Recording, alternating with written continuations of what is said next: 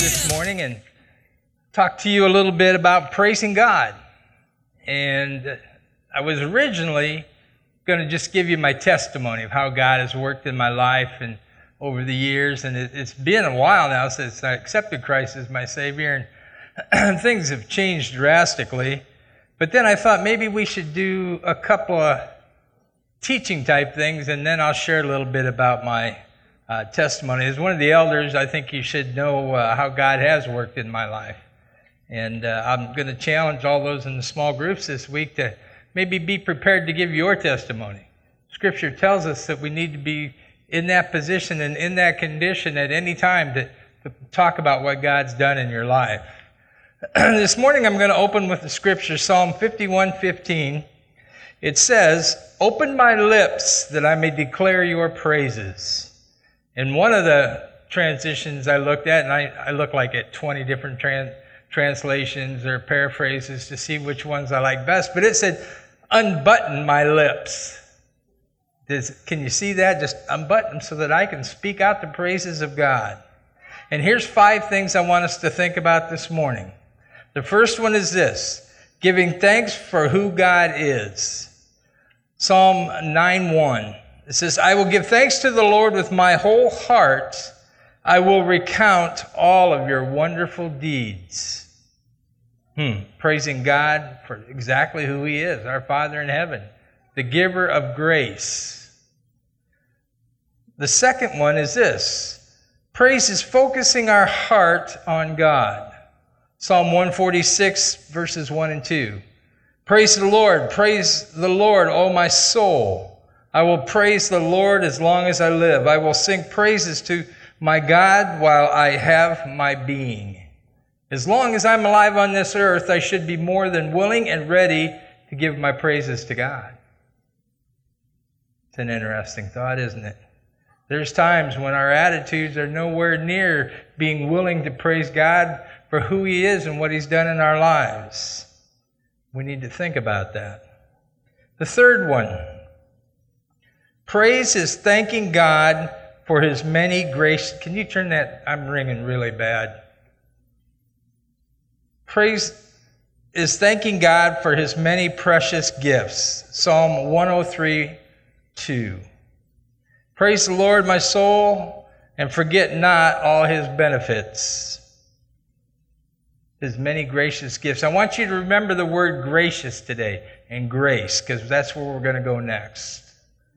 Number four, praising God for our salvation through His grace. Ephesians 2 8 and 9. For it is by grace we have been saved through faith. And this is not our own doing, it is a gift of God, not our result of works, so that no man may boast. For we are His workmanship, created in Christ Jesus for good works, which God prepared beforehand that we should walk in them. God's grace. Do we praise Him enough for His grace? One of the places I, I, read this week said, We can never praise God enough for His grace. And we should never stop praising God for His grace. And the final one is, Praise is a spiritual offering. Hebrews 13 15.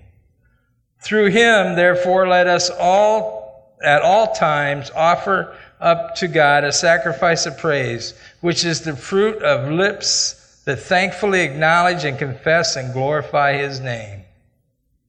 Awesome. You realize that without the grace of God, there would be no salvation? It's impossible. Ephesians 2 8 and 9, it says that it is a free gift that's given to each one of us. God's grace is our only hope.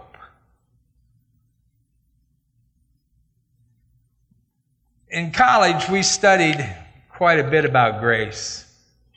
And being from the Arminian background, which means nothing to most people, instead of Calvinists, they have three points of grace. That's really bad.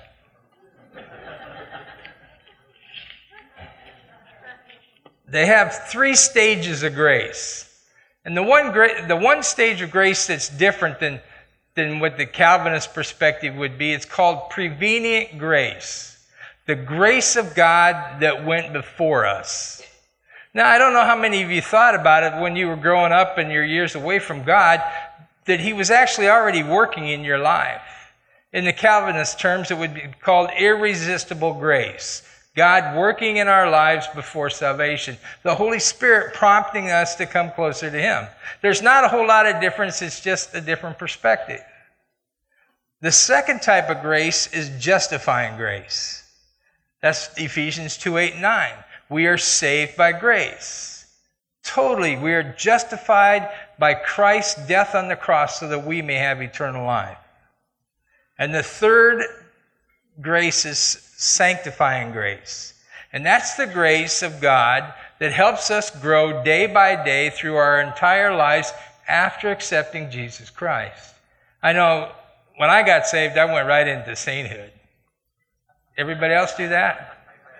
Amen. Yeah. Well, no, it didn't quite work that quick, but you know, it's, it's a constant process that God's working in our lives, changing us day by day.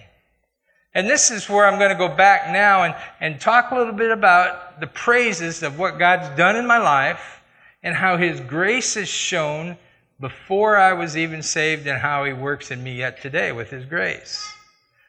I was born and raised in small town Iowa, right outside of Cedar Rapids. We went to a, what they call a Free Methodist church.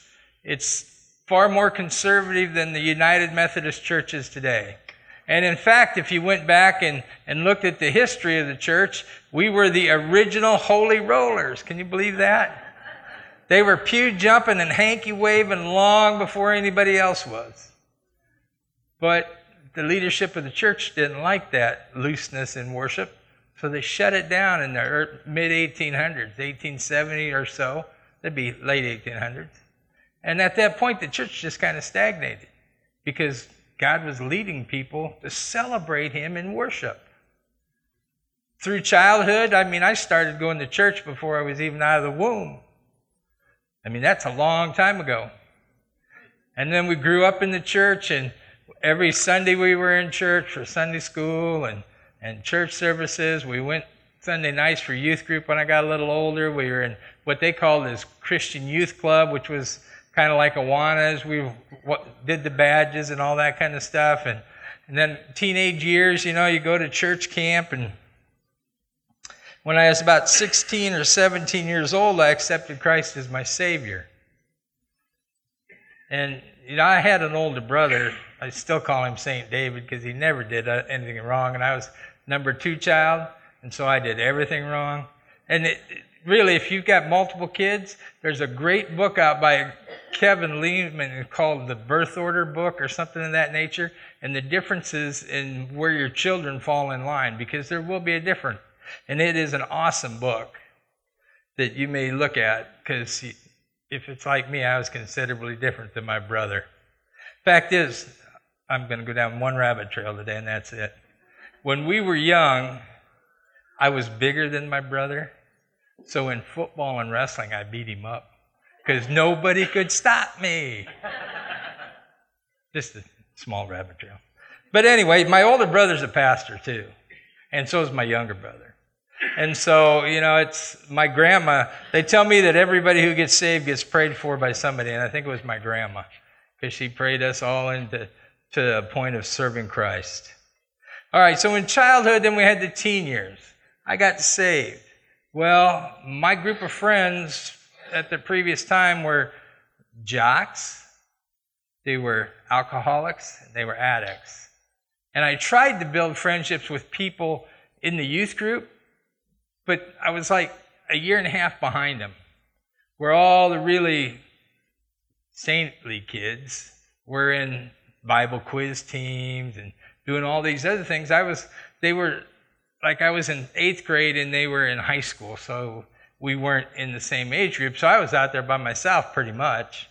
And so I let the other influence of the other people be far greater than that of the church. So in the teen years, I kept getting worse and worse into alcohol and drugs.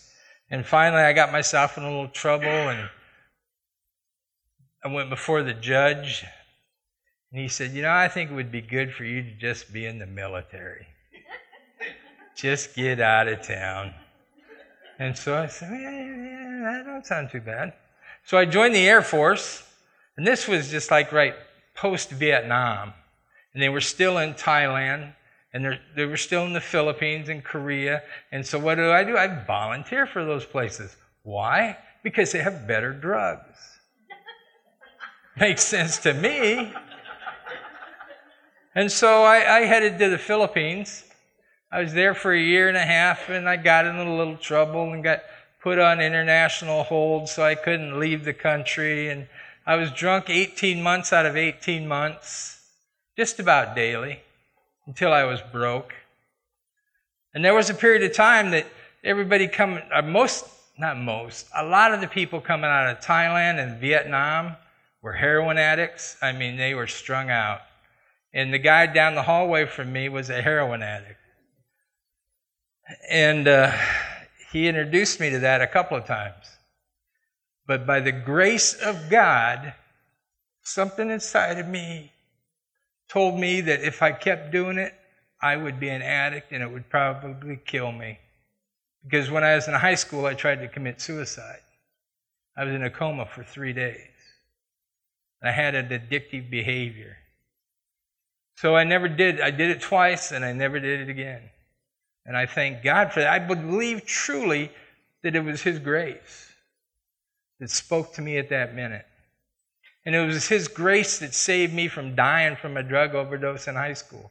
And it was His grace that saved me from a cocaine addiction that was near death one other time.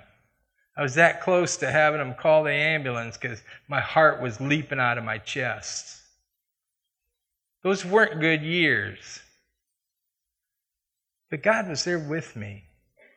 I heard Tony Evans say one time that if you make a commitment to God, plan on following through.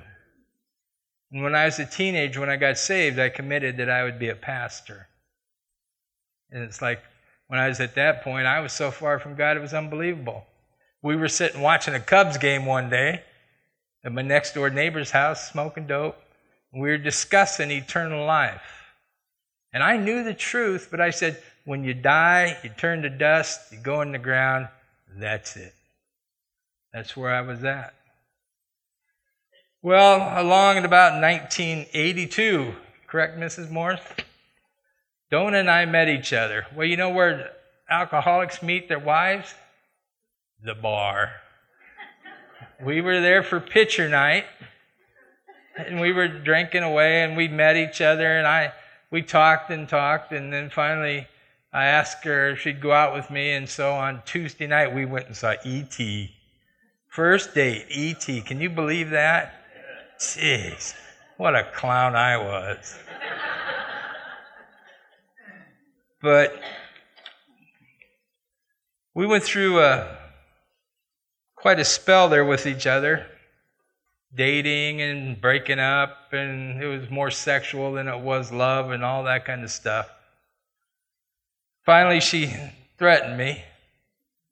It's either we get married or you get lost. So we got married.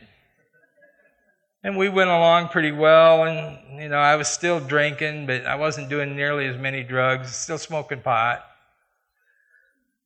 And then I became a connoisseur of growing pot, which was not good. But I never got busted. So I just figured, well, I'm not that bad an alcoholic. I never had, well, I only had one OWI, which isn't bad. My AA sponsor, he had 12. OWIs. I'm going to go down another rabbit trail for just a second. My, a, my AA sponsor, I worked with on the railroad. I was a conductor and brakeman on the railroad during those days. he died about three months ago. And talking about life going full circle. When we, I was young, in my 20s, he and I would get drunk and we'd get in street fights and all kinds of stuff together. I went to treatment, got out of treatment, and went to an AA meeting, and here sat Gil, my future AA sponsor, my drinking buddy from years gone by. And after we went to college and came back and we planted a church, I dedicated his grandchildren. Unbelievable. how God works in our lives. But sometimes we got to go back and we got to remember and think about what God's done in our life. We can't just always write things off as circumstances or happenstance or it's too easy to do that. And this this past 2 weeks it's like every morning, every morning at 4:35 o'clock God would wake me up and for an hour and a half I'd think about his grace and how it's worked in my life and how I was going to try to not go down rabbit trails because I wanted to hear the truth of how good God is and how He wants to work in our life. And I hope that today, well, I really don't hope that there's anybody in the condition I was in, but if you are, know that God wants to work in you and change and grow you to be the man or woman that He wants you to be. He wants to take the pain away. And that was a hard thing to do. In 1989, Donna had had enough of me, and I don't blame her one bit. So she filed for a divorce. Well, she said the only thing that would stop it is if I went to marital counseling. So we went to marital counseling. And you know what? We found a marital counselor that was an alcoholic. Yes! And when it was all said and done, it was her fault, not me. And that was in the summer of 89. In January, you ever watch that show Intervention on TV? Well, my older brother, Pastor Dave, St. Dave, he, uh, or I should back up just a little bit. I'd been at the farm drinking all day. Those days on the weekends, I'd go out to, I mean, I held down a job. It wasn't like I didn't work and I didn't, you know, I wasn't being a parent and all that kind of stuff. But I, every weekend, I drank. And so I was out at the farm and came home. And here sat dad, and here sat mom, and here sat Donna, and there sat a telephone with my brother on the intercom from Kansas. And they said, Sit down, we need to talk. So I did, and I said it was a Saturday night, and I said, "Well, I can't get into treatment anywhere anyway. It's Saturday night." So I reluctantly agreed to go with Donna to the treatment center. On two, in those days, everything was in treatment or inpatient treatment, not out. So we went in, and I did an interview with the guy, and he he wouldn't say, Yeah, you're an alcoholic and an addict, and I wouldn't say it either, you know. I'm not going to admit to that. But I went to work that night, working second shift at Amana, and on the way home, I drank my last beer and smoked my last joint. And that was January of January 30th of 1990. I went into treatment on that Tuesday morning kicking and screaming. Man, it's the last place I needed to be. For the first three or four days, five days, I wouldn't admit it that I was an alcoholic and addict. But we, they used to have this thing that, you know, you had to get your whole body healthy. You know, you had, so had to do calisthenics, and, and they had this one part where you would run backwards in the gym. Not very smart. Because you know what guys do when they're running backward, this next guy's next to you? You're going to race. Because man, be man against man, and you got to race. And so I tripped and I blasted the back of my head open. And there was just blood everywhere. Well, they took me down. It was in a hospital, so they took me down, sewed me up. The next morning, you know what I said? I'm an alcoholic and I'm an addict. And to this day, I don't know why, except I give God the credit that His grace slapped me upside the head and said, You're an alcoholic and you're an addict. He loved me so much that He wasn't going to leave me there. You know, and people say, well, God did never do that. Well, there's a few people that God has slapped upside the head in Scripture and said, wake up. You know, you think about where, where was the first act of grace in the Bible? Adam and Eve. He let them live. He didn't put them to death. He kicked them out of the garden. You know, and it goes on through, you know, Jonah in the whale. He didn't drown him in the belly of a whale. He let him get spit out on shore. That was grace. And we see it through all of Scripture. And sometimes we don't understand it, but if you look real co- close, you can see that God loved people so much that He didn't want them to die in their misery. And Israel, look at the tribe of Israel over and over again, disobedient, get corrected by God, live fine for a while, be disobedient. God's grace constantly was being poured out upon them. So we got sober. Went to our first meeting, like I said a minute ago, that Gil was there sitting. Well, Doug, how you doing? You know, Gil was a real jovial guy. He was older guy, but he was really jovial. But uh, he talked to me, and we talked, and uh, went every Sunday morning to this meeting for a few months, and and finally he said, "Well, Doug, you got to start working the program." Well, step three in AA is turn your will and your life over to God as you understand Him. Well, the problem is that most people take you understand Him as not meaning Jehovah God in today's context. They make it into anything they want it to be. But the only way I knew God was this little church out in Toddville, Iowa, where I was born and raised. So I told Don, I said, well, we got to load up the car and go to church. So the next week we went to church and the pastor preached this message on you got to be responsible for your own actions. Hmm. Yeah, thanks. And so the next week we went back, and G- Pastor Gene was a really nice guy. I mean, super nice guy. And and actually, he'd fit well down here because he was a gunsmith. But uh, the next week we went back, and Pastor Gene's message was you got to be a responsible husband. Wow, this guy's just beating me up. But you know how it is. Everybody here says, well, the pastor is speaking directly at me today. Well, he was speaking directly at me. The next week, you got to be responsible parent. We had two little girls at that time. Next week, we come back, and I didn't know of it. They had an evangelist in there.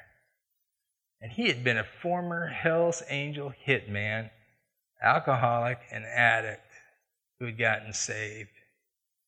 And he started talking kind of like this, and, and he was telling my story of being violent. There was a time I was very violent, believe it or not. I'd gotten locked up twice in mental institutions for being violent. And he was an alcoholic and he liked hurting people. And there was times I'd hurt people just because they needed to be hurt.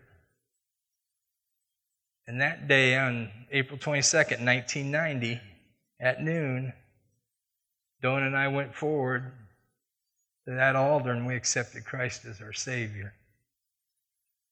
And Donna, being born and raised in the Lutheran background, didn't understand what we were doing necessarily. But I knew full well because I'd sat through so many evangelistic meetings and revival meetings growing up and as a kid that I knew exactly what I was doing.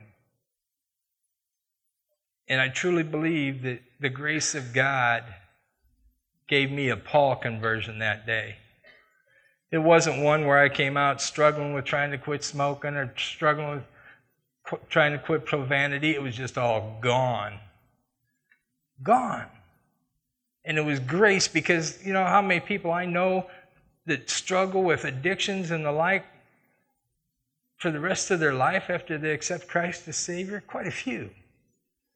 I know I had a friend that struggled with smoke until the day he died. My best friend, I buried him my first week in the church that he was at. But he struggled with smoke and he hated smoke in his entire life. But after they'd removed one lung and he was sitting with an IV and being stomach fed in his home, he was still smoking a cigarette. He just couldn't beat it. At that point, he'd given up trying. But God is so good and compassionate towards us. After we got saved, we are we both got involved in the church right away. I asked Pastor Gene when I went out the door that morning what I needed to do, and he said, Get a Bible and start reading it. That's exactly what I did. I got a Bible and went to the book of John. Awesome book. One of my favorite next to Proverbs, because Proverbs says right here, This book is for attaining wisdom and knowledge of who God is. And I need to have that more than anything else in the world. I need to grow in my wisdom and grow in my knowledge of who God is. You know why? So I can praise Him more and be more thankful for what He's done in my life.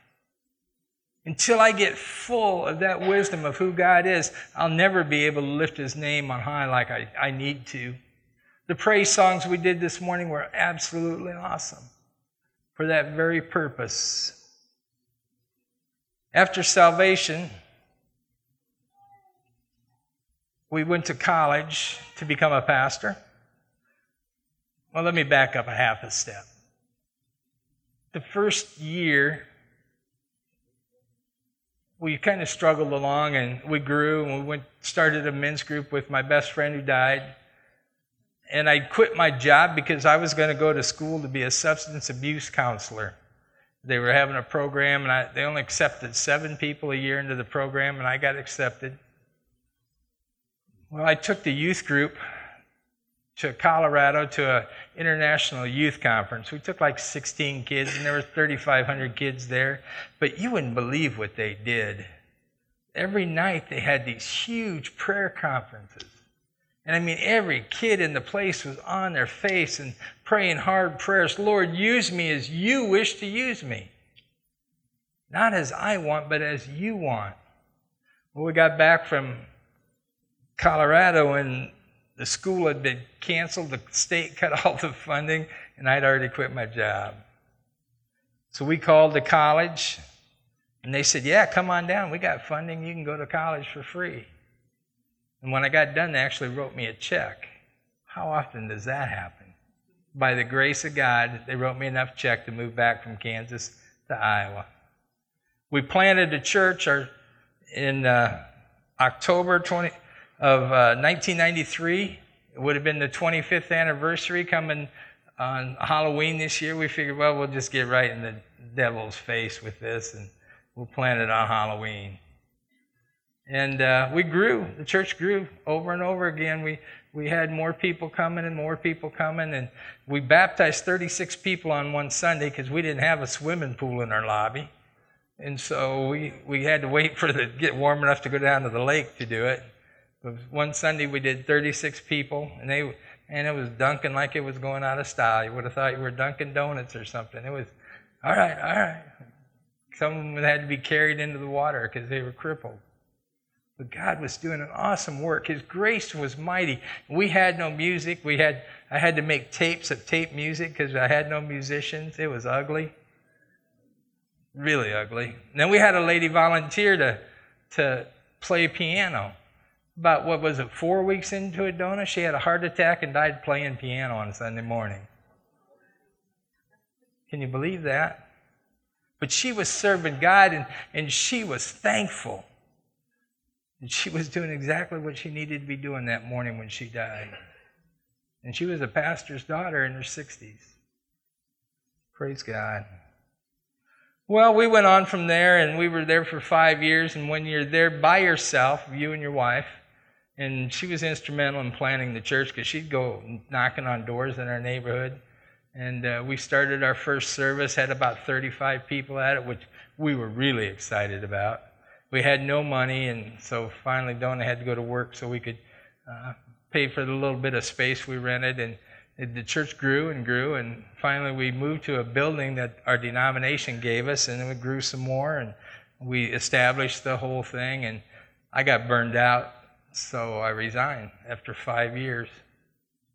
Couldn't do it anymore, um, which was all right. I went to work for Oral B in Iowa City making toothbrushes, you know, the toothbrushes. And my dad's retired from there. But I was there for four years.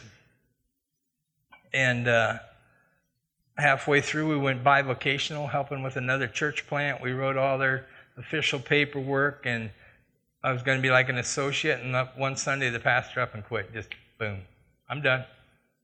And so I kind of took on a bivocational role. Was not very good at it, but we did it. And then you want to hear something really funny? We worked. I worked my shift, my crew. We worked the continuous shift. It's called 12 hours a, a day, like two days on, two days off, two days on. So every other weekend we had to work. So I'd get off work at six o'clock in the morning and cruise home, take a quick nap, preach, take a quick nap, and go back to work. Well, we had about eh, 25 or so Christians on my work team, had 110 people. And so we started doing a worship service right after work, right around the corner. That was pretty fun. The, the human resources guy would always, if there's a Christian that came in to, our, to be hired and where we were at, she would put them on my work team. Because I started out just working on the floor and then got put in to a, uh, to a shift leader, a crew leader, team leader, whatever they called it. And we had people getting saved right at my desk.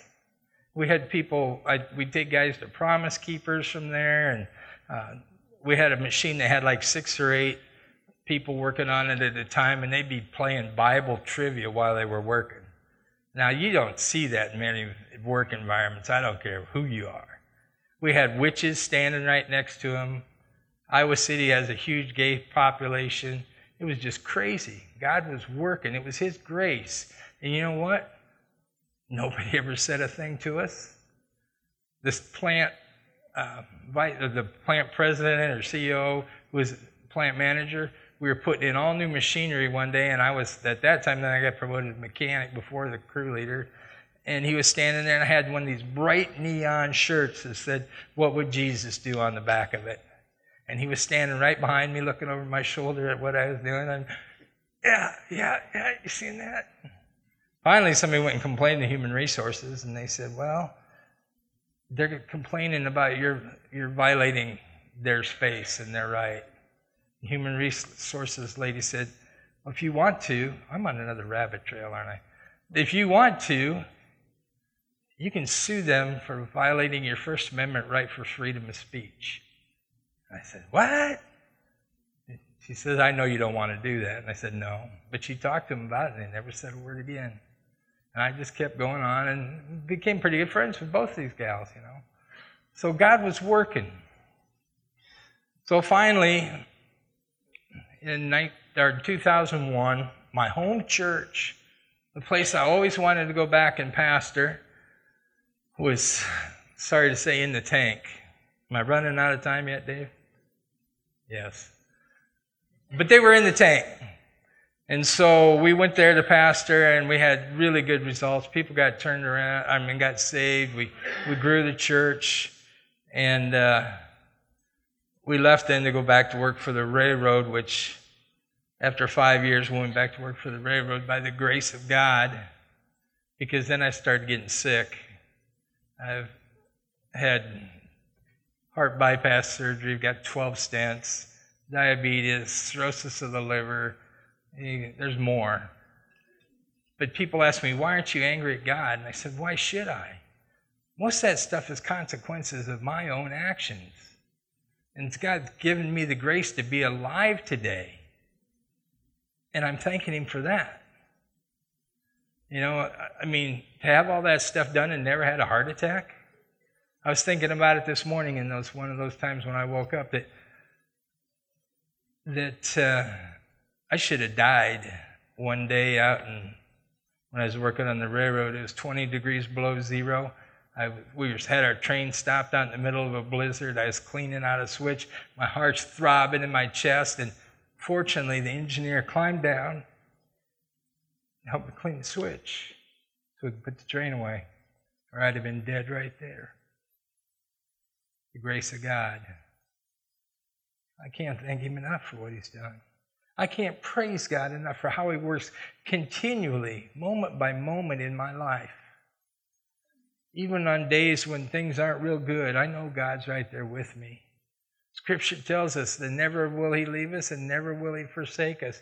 And we have to be thankful knowing that. Today, that brings us to where we're at Poplar Bluff, Missouri. Thankful that we're here. Thankful that there's no more snow like Iowa. By the grace of God, thank you. But that's, you know, that's what I wanted to share with you this morning. That we constantly have to be praising God. We constantly have to be looking at our lives about how His grace and His mercy is working in us all the time. And I looked up the definition of grace, and everybody here knows what it is, I think. It's called God's unmerited favor. Well, how do you define unmerited favor? I mean, we understand a little bit of that, but I looked at I look at it as this: it's God's mercy, it's God's compassion, it's God's love, and it's God's caring for me. It's just not unmerited favor. I don't deserve it. It's a free gift. But it's all God for me, to me. And it's the same for each one of us that's here. It's God for us. We don't have to walk this earth alone. We can walk it with Him. And He will walk with us. Let's close in prayer. Father God, we come before you this morning, and we are truly, truly thankful of who you are. We are truly thankful that you never quit working in our lives. We're truly thankful for your Son, Jesus Christ, that gives us life eternal. And Father, I take your word so seriously, and I'm so thankful that one day I will have eternal life. I look forward to that with everything that I'm worth.